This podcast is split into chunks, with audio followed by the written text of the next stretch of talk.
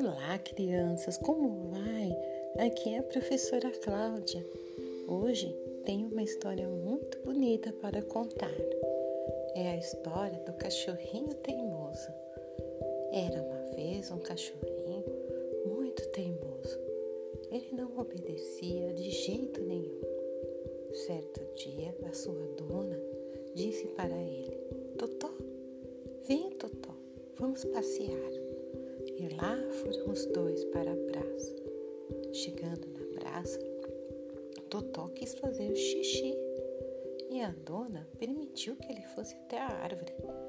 Mas Totó, ao chegar na árvore, verificou que havia um gatinho.